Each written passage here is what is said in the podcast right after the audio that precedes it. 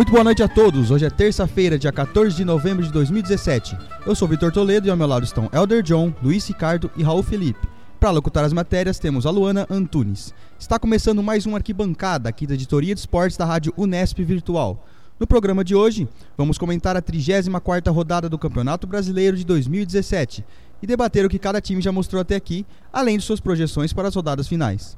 Bom, para começar, confronto direto entre Vasco e São Paulo na busca pela vaga na Libertadores. Texto de Lucas Ávila. Em São Januário, Vasco e São Paulo empatam por 1 a 1 em resultado que não foi bom para ambos. Marcos Guilherme abriu o placar para o tricolor aos 39 do primeiro tempo, mas viu Vasco empatar com o jovem atacante Caio Monteiro aos 30 minutos do segundo. O primeiro gol do jogo saiu após um chutaço do meia São Paulino no ângulo, sem chances para o goleiro Gabriel Félix. O empate saiu em uma sobra de bola após chute que desviou em Rodrigo Caio e sobrou limpa para o atacante de 19 anos apenas tirar de Sidão. O São Paulo ainda teve o lateral direito Éder Militão expulso no segundo tempo.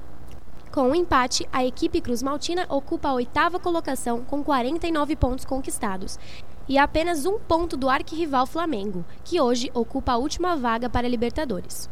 Já o São Paulo caiu para a 11ª colocação, com 45 pontos somados, agora a 5 pontos do Flamengo. A equipe carioca agora encara mais um confronto direto pela vaga no G7, agora contra o Atlético Mineiro em São Januário, nesta quarta, às 9h45 da noite. Já o time paulista viaja agora para Porto Alegre para enfrentar o Grêmio, na quarta-feira, às 7h30 da noite. Bom, em confronto direto pela Libertadores, Vasco e São Paulo empataram em 1 a 1 ah, o time de São Paulo fez um jogo equilibrado com o Vasco, é, teve algumas chances reais de gol. O time do Vasco também, é, principalmente partindo dos pés do Nenê e do Paulinho. É, porém, foi um jogo marcado por erros de gol, é, erros de passe, um jogo meio fraco de perde e ganha. E foi num, num desses perde e ganhas que o Marcos Guilherme marcou um golaço é, e abriu o placar para São Paulo. Eu achei que faltou tranquilidade para o time do Vasco virar o jogo. O Sidão pegou uma bola no, no segundo tempo que, que o Vasco poderia muito bem ter feito o gol da virada. Mas é, é, foi mais vacilo do Vasco do que mérito do São Paulo. Acho que o time do Vasco poderia ter ganho o jogo. É, desperdiçou a terceira chance de entrar no, G, no G7 e se classificar para Libertadores. E na reta final do campeonato, com poucos jogos restando, não pode é, se dá o luxo de em casa empatar com um time que há pouco, poucas rodadas atrás estava lutando para não cair.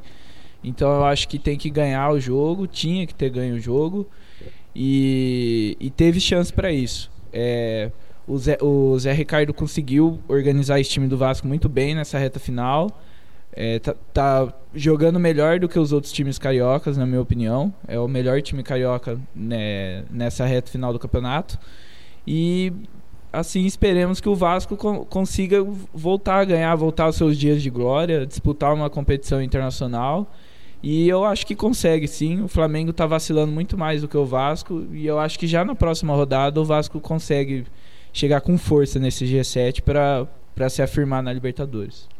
É, o, o, que eu acho interessante é que são dois times que se recuperaram no campeonato. O início do Vasco também não foi bom, assim como o do São Paulo.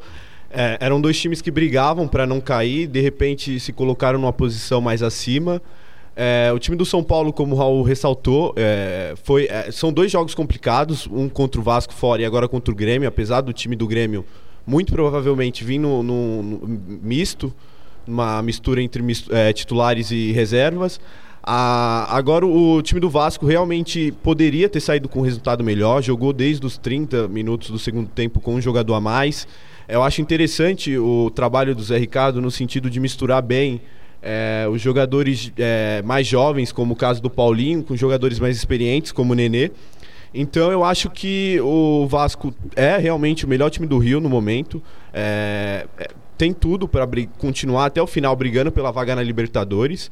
A questão do São Paulo, é, o gol saiu num lance que demonstra bem o início do jogo, um jogo nervoso, é, de muitos passes errados. O Marcos Guilherme é, simplesmente roubou a bola e fez um golaço, então é, deu a demonstração de que o jogo começou nervoso, depois foi se acalmando aos poucos e o time do Vasco soube controlar a partida. agora para essa parte final do São Paulo, eu acho que o, o principal já foi, que era a, o, medo de cair para a segunda divisão. Eu acho que o São Paulo não cai mais, só tem 1% de chance de cair. O Zé Ricardo vem num trabalho interessante pelo Vasco. É, o único, a única derrota do, do, do, do treinador pelo Vasco foi foi no jogo contra o Corinthians, na Arena Corinthians, com, com aquele gol do Jô, o polêmico gol do Jô. Desde então, o Vasco não perdeu. Então, acho que são dois clubes que ainda podem sonhar com a Libertadores, principalmente o Vasco, mas que terão um caminho complicado pela frente.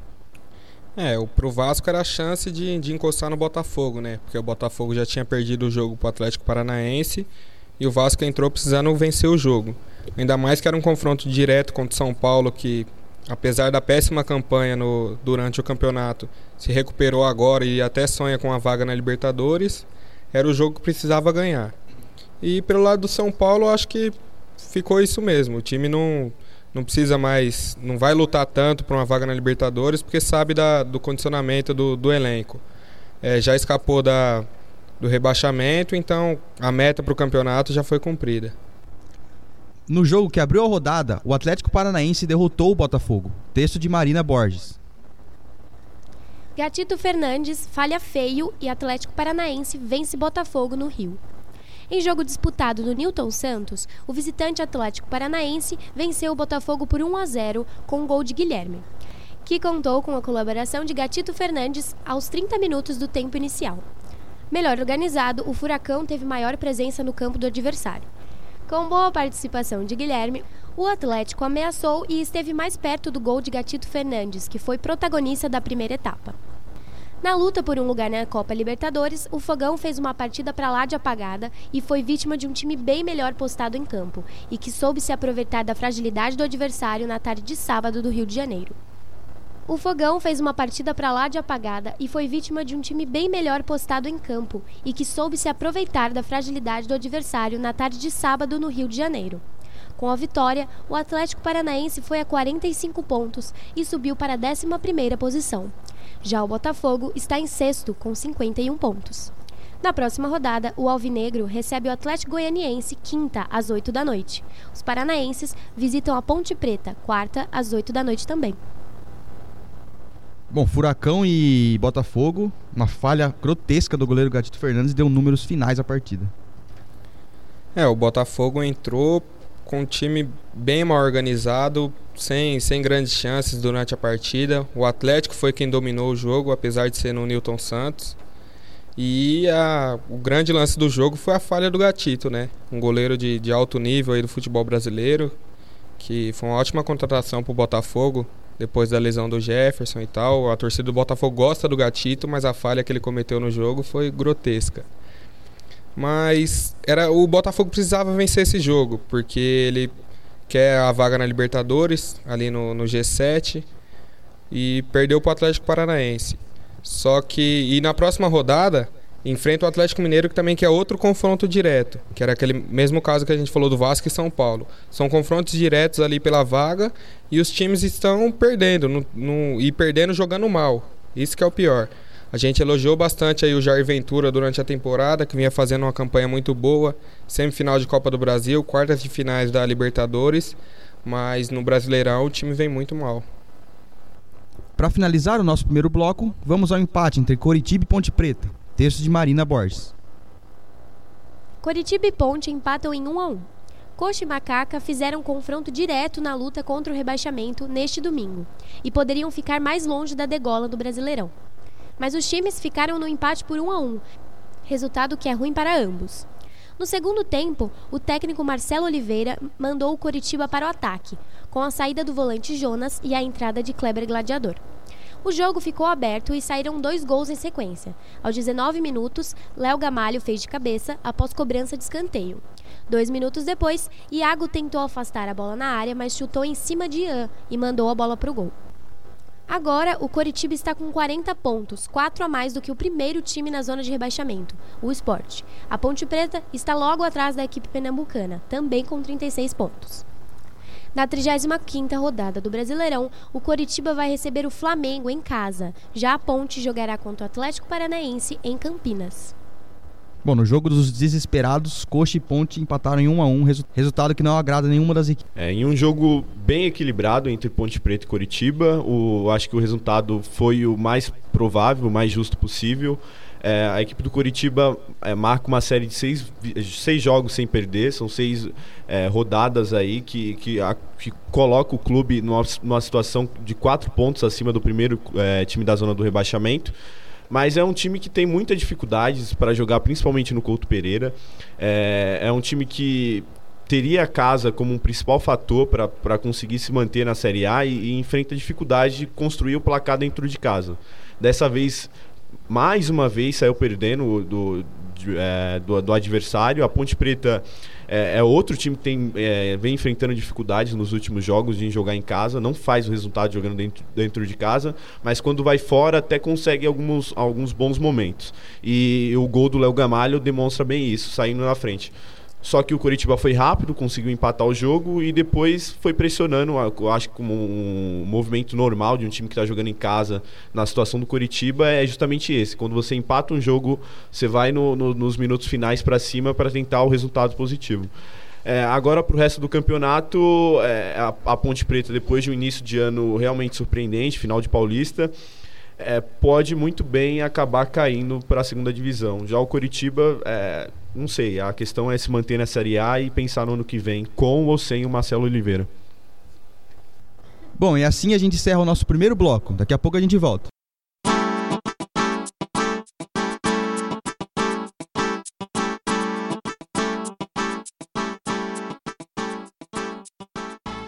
Estamos de volta com a arquibancada aqui pela editoria de esportes da rádio Unesp Virtual. E o Palmeiras se recuperou após três jogos sem vencer. Texto de Lucas Ávila. Palmeiras vence com tranquilidade um apático Flamengo por 2 a 0.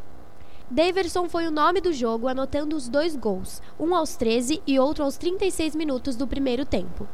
A equipe rubro-negra já fazia pouco quando Rafael Vaz falhou após lançamento longo de Moisés para Daverson, que dominou e chutou cruzado para vencer o goleiro Diego Alves.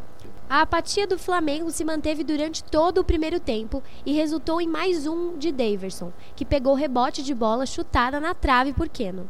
A vitória manteve o Alviverde na terceira colocação, com 57 pontos e ainda 11 pontos do líder Corinthians. Já o Flamengo se manteve estacionado nos 50 pontos e viu seus adversários encostarem na briga pela vaga na Libertadores. O Palmeiras agora recebe o esporte em sua arena, na quinta-feira, às 8 horas da noite. Já o Flamengo agora vai ao Paraná em confronto duro contra o Coritiba, nesta quinta-feira, às 9 horas da noite, no Couto Pereira. Bom, Palmeiras e Flamengo, um jogo até que fácil pro Palmeiras, 2 a 0 dois gols de Daverson. É um confronto que seria lá no início do Brasileirão apontado como a luta pelo título nessas rodadas, é, que no entanto colocaram dois times frente a frente que fizeram um campeonato de muita oscilação. É, o time do Palmeiras venceu bem, realmente. É, o time do Flamengo demonstra muita apatia jogando fora de casa e mais uma vez isso veio à tona. É, o, o que eu acho interessante é que o, o, o Alberto Valentim é, ele consegue, apesar de muito provavelmente eu acho que ele vai acabar não permanecendo para o ano que vem no, como, no comando técnico do Palmeiras, ele conseguiu trazer novamente algumas peças para o time e já pensando no próximo ano. O Felipe, o Felipe Melo, que jogou no, no, no, no jogo agora, no último domingo, é, também tem a questão do, do Keno, acho que ele recuperou o Keno, o, o Cuca não vinha valorizando o Keno, eu acho que é um jogador que pode ser muito importante para o Palmeiras no próximo ano.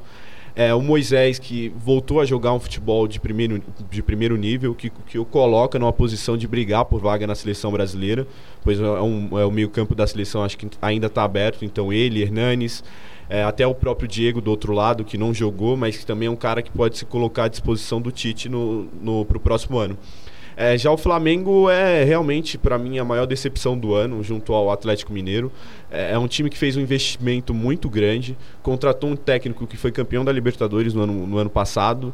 Então a gente esperava realmente mais. É, tinha desculpa do goleiro, trouxeram o Diego Alves, que era um goleiro que tinha sucesso lá na Espanha. É, é, o que eu acho que faltou é uma zaga mais é, mais forte. É interessante destacar, é, a, o, os reforços do, do, do, Flamengo foram muito voltados para o setor of, ofensivo. É, tem uma, uma, um leque de opção muito grande, é o Giovanni, é o Lucas Paquetá, que é um jovem da base, agora o Vinícius, é, Vinícius Júnior, que lembra muito Neymar no, no início no, no Santos. É, no entanto, a defesa acho que faltou, tirando o goleiro, realmente eu acho que o Diego Alves foi uma boa contratação. Eu acho que Rodolfo e Rafael Vaz, e você tem laterais como o Pará e o Trauco, que não inspiram confiança. É, eu acho que demonstra um pouco da fragilidade do, do, do, comando da diretoria do Flamengo quanto às contratações. É, pro ano que vem é, é realmente, eu não sei se, muito provavelmente o técnico vai ser mantido, mas é reforçar a defesa e quem sabe sonhar novamente com as disputas continentais e as disputas nacionais. É, o, o time do Flamengo, eu acho que o, o grande problema dele é a defesa, é, a partir dos seus laterais e os defensores, junto com o goleiro, que o goleiro Diego Alves veio da Europa com sucesso, mas não emplacou ainda aqui no Brasil. É, eu acho que quando um time vai construir um jogo, ele leva de trás para frente o jogo, obviamente. E a, defe a defesa do, do Flamengo, ela aspira o básico. É, é, os jogadores não são tão talentosos, eles não aspiram à habilidade, eles não conseguem é, ceder uma pressão na defesa adver adversária, empurrar o seu ataque para se infiltrar no campo de, é, de defesa do adversário. Então é, eu acho que falta mobilidade da defesa para o ataque no time do Flamengo. Acho que o Rueda é muito capaz de resolver isso, porém ele precisa de reforços. É, e como ele precisa de reforços, o time do do Flamengo tem que começar a gastar dinheiro com o que realmente importa. Não, não adianta ficar contratando Diego, é, Everton Ribeiro, Conca, jogadores de nome lá na frente, se atrás você não contrata quem aspira confiança e, e cria um jogo. Então é, o Flamengo tem que parar de ser esse boa gestão para marketing e ser boa gestão para ganhar títulos.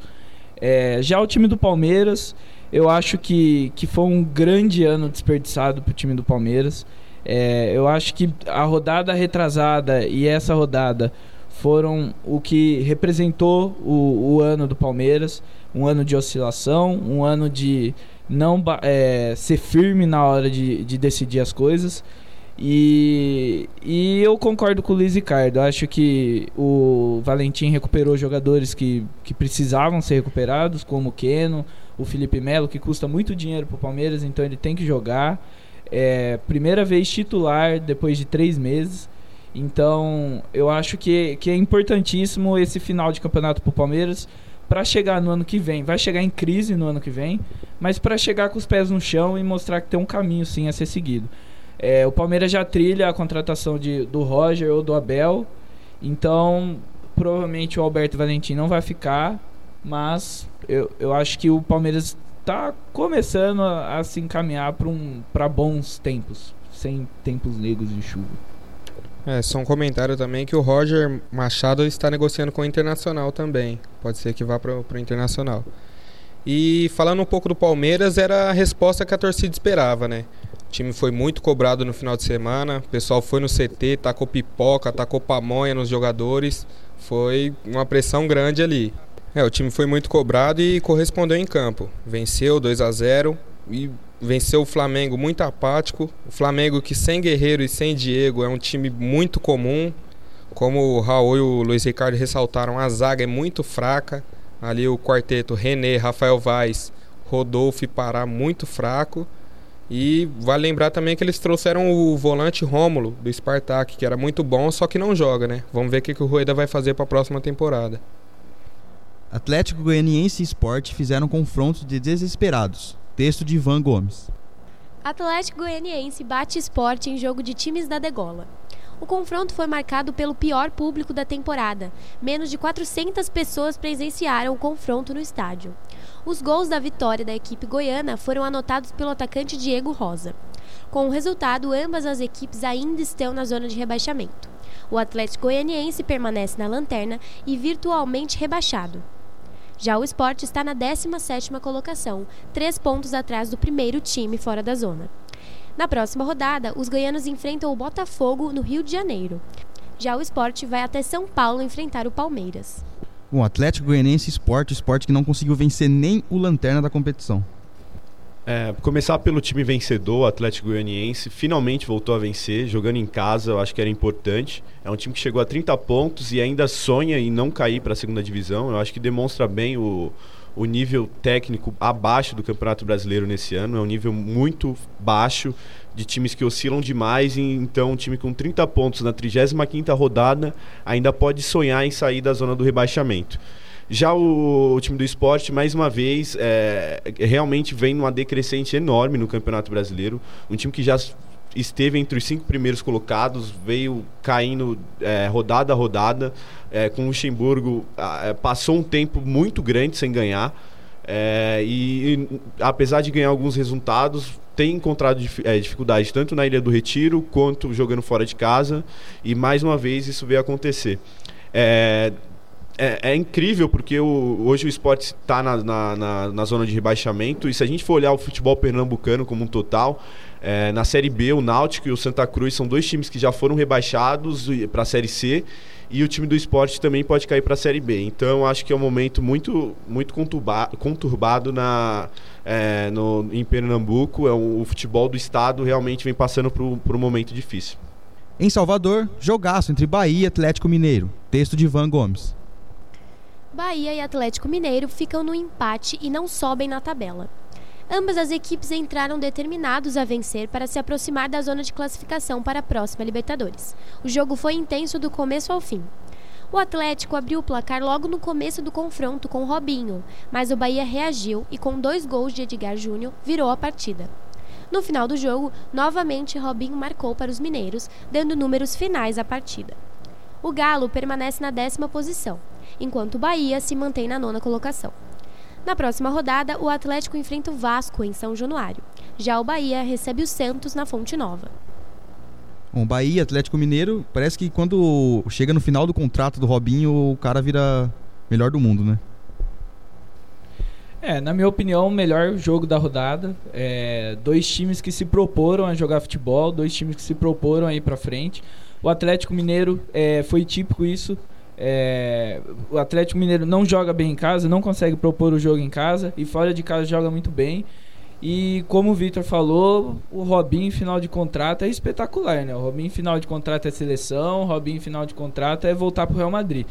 Então, fez dois gols, do, o, o, segundo foi um golaço. E, e, e o Atlético Mineiro simplesmente fez nesse jogo o que fez o campeonato inteiro. Buscou pontos fora de, fora de casa e aí joga o próximo jogo em casa e não consegue nada, consegue perder, empata e dificilmente vai aspirar nessas últimas rodadas uma arrancada para uma, uma Libertadores. Acho que o Campeonato do Atlético acabou e, e é, é planejar o ano que vem para ver o que acontece. Agora, o time do Bahia, para mim, é a maior surpresa dessas 10 últimas rodadas, 12 é, rodadas sobrando. É, jogou muito bem, o time do Bahia teve oportunidade para golear o Atlético. É, o Mendonça errou, acho que uns três ou quatro gols na cara do gol. E, e mostrou é, que o time tem potencial para jogar de, de igual para igual com qualquer time do campeonato. Então acho que é isso. É, é o Bahia aspirando uma vaga na Libertadores e o Atlético encerrou sua participação no campeonato. Encerrando o nosso segundo bloco, temos a vitória da Chape sobre o Santos. Texto de Lucas Ávila. Santos perde para Chapecoense em Santa Catarina e dá adeus a qualquer chance de título. Em um jogo com poucas emoções na Arena Condá, a equipe santista praticamente não criou e foi facilmente dominada pela equipe catarinense. O primeiro gol foi marcado de pênalti por Wellington Paulista, após o zagueiro Lucas Veríssimo do Alvinegro pôr a mão na bola dentro da área, logo aos 14 do primeiro tempo. O segundo foi anotado por Arthur Caíque, que completou praticamente sozinho, bola cruzada pelo lado direito do campo aos 22 minutos do segundo tempo. Com a derrota, o Santos permanece com 56 pontos, ocupando a quarta colocação do campeonato, já sem mais possibilidades de alcançar o líder Corinthians.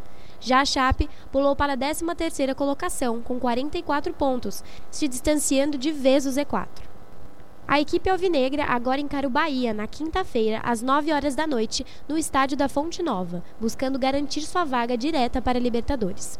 Já a Chape receberá desta vez o Vitória, também na quinta-feira, às 8 horas da noite, para confirmar de vez sua permanência na Série A. Bom, Santos e Chape, o Santos que se despediu de vez do campeonato e a Chape parece que se livrou do, do rebaixamento. É um campeonato que, que de baixo nível técnico e que coloca um time como o Santos, que tem muita dificuldade de criar é, nas primeiras colocações. É um time que depende muito do Lucas Lima e quando ele não está em campo, é, seja presencialmente ou seja mentalmente, como há muito tempo vem acontecendo, é, ocorre o que vem acontecendo, que é o time sofrer muito. É, é complicado. O time do Santos realmente é, acho que em poucos momentos se colocou à disposição a, a, a como alternativa é, de time a brigar pelo título brasileiro. É, sempre foi em alguns momentos esporádicos, é, quando o Corinthians caiu de rendimento, mas a distância sempre foi mais de cinco pontos, então é algo que talvez tenha ficado só na cabeça do torcedor Santista. A, questão do, do, do, Santos agora eu acho que é reformular o time para o ano que vem. É um time que vem é, que tem uma base desde 2015, quando o Dorival Júnior assumiu e o time estava na zona de rebaixamento e o Dorival levou até a final do campeonato, a final da, da Copa do Brasil.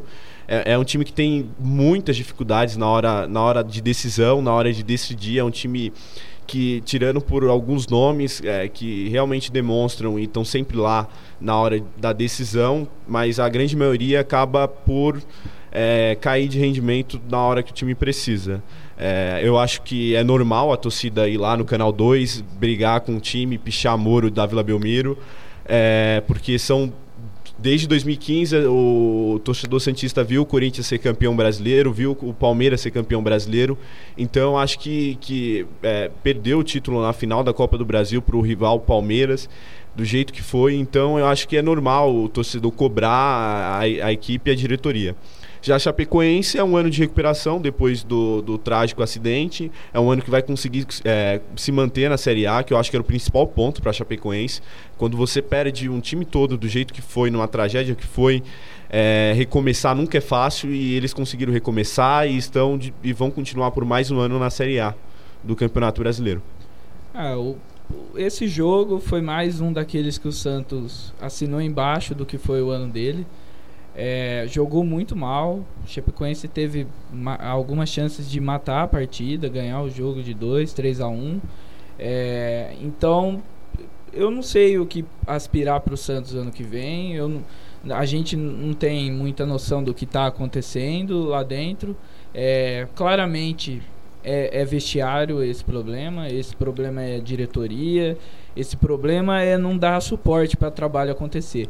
Então, o, o Lucas Lima jogou esse ano? O Lucas Lima não jogou esse ano. O Lucas Lima não mostrou o craque que ele fala que ele é, o que ele merece.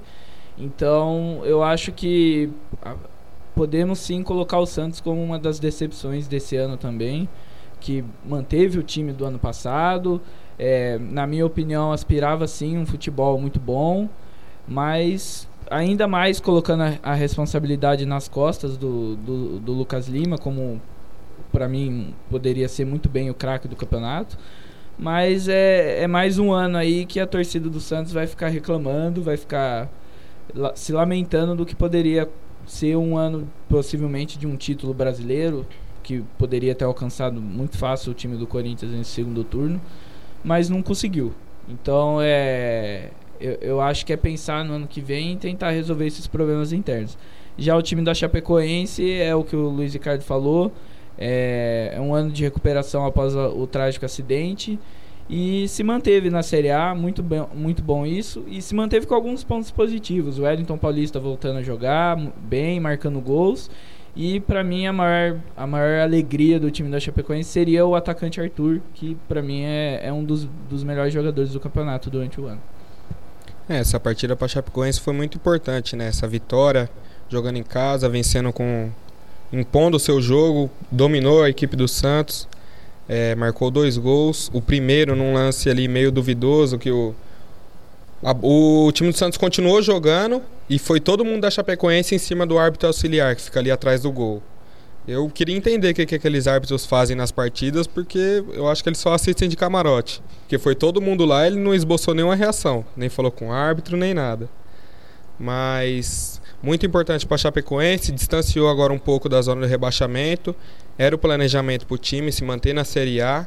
Depois da, da tragédia, como o Luiz Ricardo falou, tem que montar um elenco agora. A reformulação vai demorar aí mais uns, umas duas, três temporadas. Porque os jogadores que jogaram esse ano estão por empréstimo. E quando os jogadores forem embora, quem vai ficar? Então essa montagem de elenco é muito importante para a equipe da Chapecoense. É só para completar, para discordar um pouco no sentido do Lucas Lima, eu acho que o Lucas Lima caiu de rendimento depois daquela espe especulação para o Barcelona, que o Neymar, que ele teria dito numa roda de pôquer com o Neymar que não iria jogar, queria jogar no Barcelona, mas antes daquilo, o Santos, por exemplo, fez 10 jogos na Libertadores e em 6 ele foi considerado o melhor jogador da partida. O número de assistência dele do, é, no ano é maior do que o número de assistências que ele deu em 2015, quando ele foi considerado um dos melhores jogadores do Brasil naquele ano. Então, acho que é, realmente o que acabou pesando muito na cabeça dele foi depois daquele meio de ano, é, as especulações para a Europa, com o contrato acabando. Eu acho que depois dali ele parou de julgar e não quis mais jogar. É, de resto, eu acho que você foi perfeito na análise. Bom, e assim a gente encerra nosso segundo bloco do Arquibancada.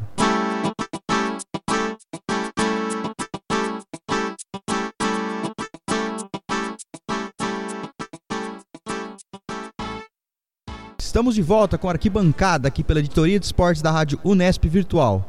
E no Mineirão, vitória convincente do Cruzeiro sobre o Fluminense. Texto de Ivan Gomes. Cruzeiro faz 3 a 1 em cima do Fluminense. No Mineirão, a Raposa foi superior e venceu bem os cariocas.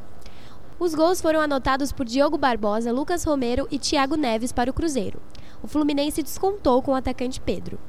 Com o resultado, o Cruzeiro ultrapassa o Botafogo e sobe para a quinta colocação, o Fluminense caiu para a 14ª colocação, se distanciando da zona de classificação para a próxima Libertadores.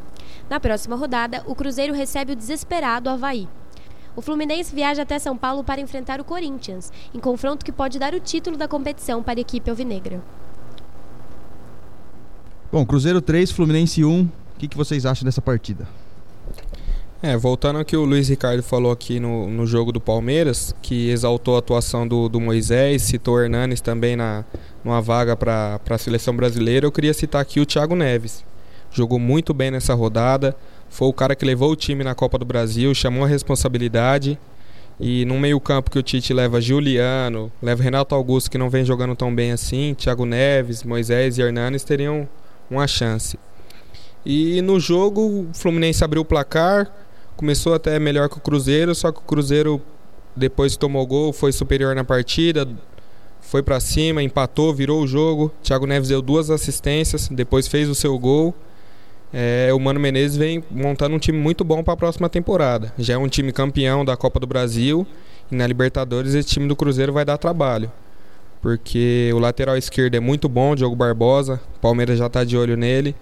É um time que, como a gente falou, os times brasileiros muitas vezes têm um, os titulares muito fortes, mas não tem um elenco. E o Cruzeiro está conseguindo montar esse elenco, está tendo tempo, foi campeão, agora está jogando com um time em alto nível no, no Brasileirão, sem não tem compromisso no Brasileirão e está em quinto colocado. Isso demonstra a qualidade técnica da equipe. Fora de casa, o Vitória conseguiu mais um ponto na competição. Texto de Marina Borges. Grêmio empata com vitória, adia vaga e deixa Corinthians com a mão na taça. Os gols em Caxias do Sul foram de Patrick e Fernandinho, em um intervalo de dois minutos. No segundo tempo, Felipe Souto foi expulso e transformou o jogo em ataque contra a defesa. A pressão dos gaúchos não surtiu efeito a partir de uma barreira montada pelos rubro-negros em frente à área. Cada equipe teve um gol anulado ainda na etapa final. Apesar de sua posição duvidosa no momento da assistência, David foi o grande nome do Vitória na partida.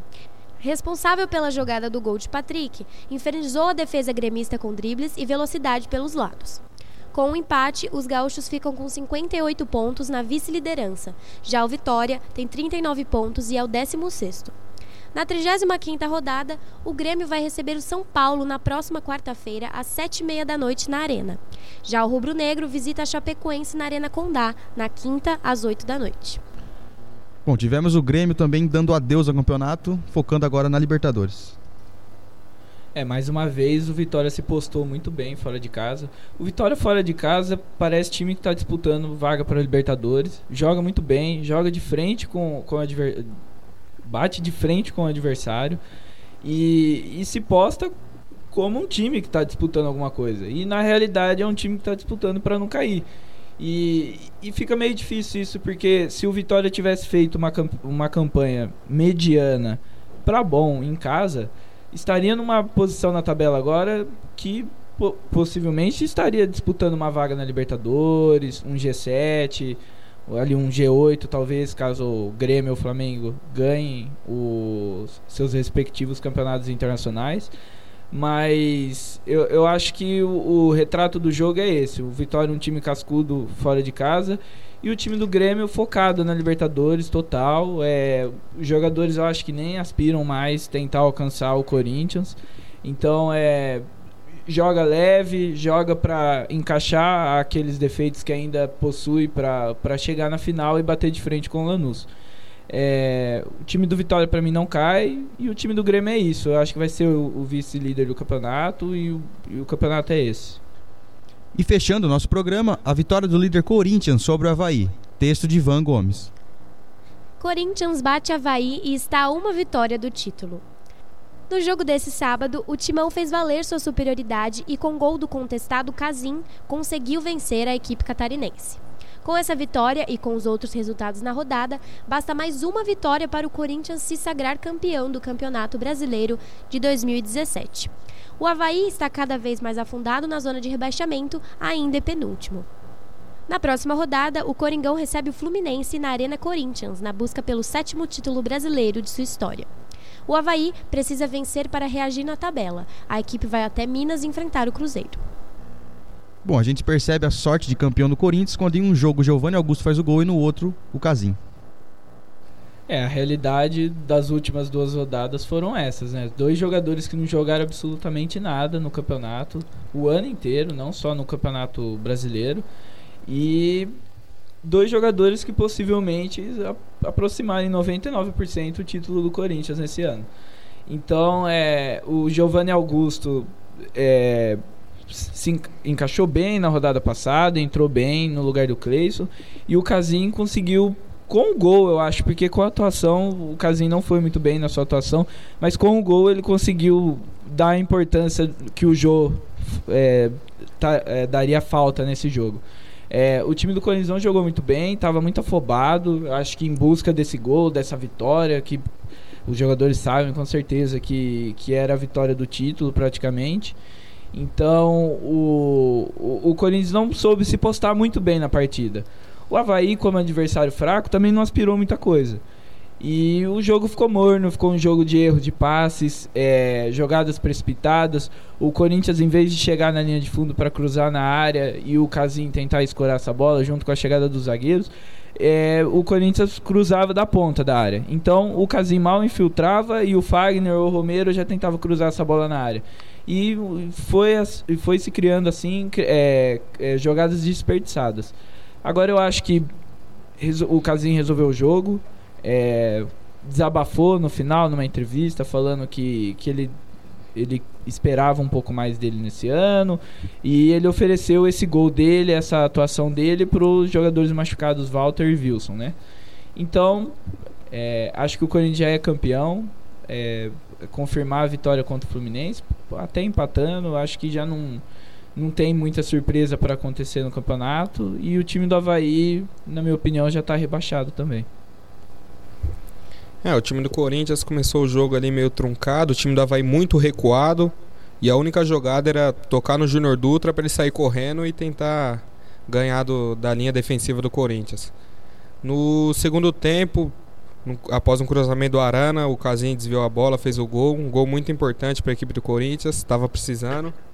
O time até continuou pressionando, mas ficou nesse 1 a 0 mesmo.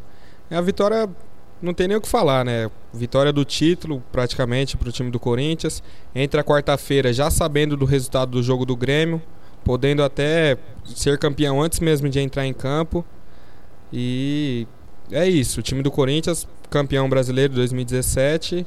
Agora é pensar no, na próxima temporada. Contratações, vai sair o Guilherme Arana, não sai, o Jô não sai, o Rodriguinho e as contratações, vamos ver que, que o, se o time vai ter algum vai ter orçamento para contratar para a próxima temporada.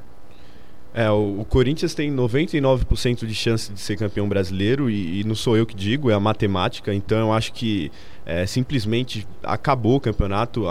Para mim, o campeonato acabou na semana passada, quando o Corinthians venceu muito bem o, o Palmeiras.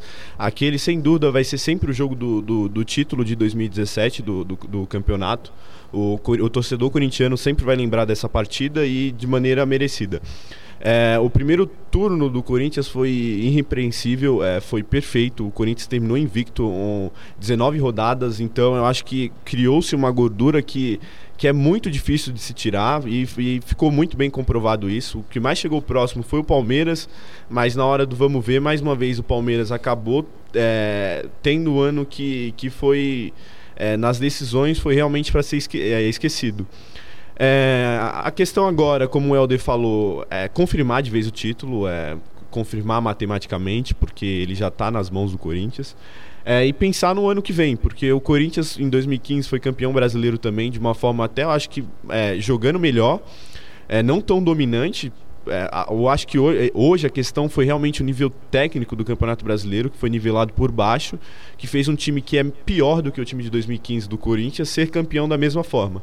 E de maneira ainda mais, é, com uma vantagem ainda maior. É, então eu acho que, que a questão é, é ver quem vai se, é, se, manter no próximo ano, quem vai continuar no time do Corinthians no próximo ano. É Jô, é, Arana, que muito provavelmente vai sair, porque se você desmontar a equipe, você vai ter um, campeonato, um, um ano de 2000, 2018 tão difícil quanto foi o ano de 2016 para o Corinthians. É, por fim, eu acho que é isso. O Havaí vai lutar lá embaixo, está lá embaixo, provavelmente vai cair, tem uma dificuldade muito grande de jogar fora de casa, em casa também faz poucos gols. Já para terminar, e o Corinthians na 35ª rodada é campeão brasileiro, muito provavelmente contra o Fluminense sem ter que jogar. É, só para para dar uma finalizada, eu acho que esse ponto de contratações para o ano que vem é crucial agora. É, é tem aquele discurso, ah, vamos jogar as últimas partidas, o campeonato não acabou ainda, tudo bem. Mas todo mundo já sabe que ganhou, acabou o campeonato e, e tem que planejar o ano que vem, porque, cara, vai jogar Libertadores ano que vem e tem, eu acho que sim, a obrigação de ganhar a Libertadores. Eu acho que todo campeão brasileiro no ano seguinte tem a obrigação de, de, de, ao mínimo, chegar numa semifinal e ganhar essa Libertadores. Então o time do Corinthians precisa se reforçar os humores de Zé Rafael, René Júnior, é, podem sim ser concretizados e, e, e, seriam bons reforços para o Corinthians. Agora, na questão de perder jogadores, eu acho que poderia fazer um esforço em manter o. Tentar mais um ano manter o Arana, para quem sabe ele joga até melhor a temporada que vem, consegue vender um pouco mais caro, vender com mais prestígio e eu acho que o ponto crucial mesmo é manter o Jô. Eu acho que o Jô fica, mas às vezes pode pintar propostas e aí a gente pode lembrar do caso do Wagner Love. Wagner Love dava todas as pistas de que iriam, queria continuar e apareceu uma proposta da França, ele pegou e foi embora. Então é, é manter o Jô porque eu acho que ele foi o ponto crucial dessa temporada e ressaltar que pela primeira vez na história do Campeonato Brasileiro, o Corinthians pode terminar o campeonato como, com o artilheiro do campeonato. É, o, só para encerrar realmente de fato, acho que é interessante a gente ressaltar a força do Corinthians na década. O Corinthians, é, de oito campeonatos brasileiros, venceu três nessa década, além de ter sido campeão mundial e, de, e da Libertadores. Então, acho que é uma década para o torcedor corintiano gravar com muito carinho. Bom, então é isso. Estamos encerrando mais um Arquibancada. Nos encontramos de novo no próximo programa para debater a 35ª rodada do Brasileirão. Muito obrigado aos companheiros e aos ouvintes. Uma boa noite a todos.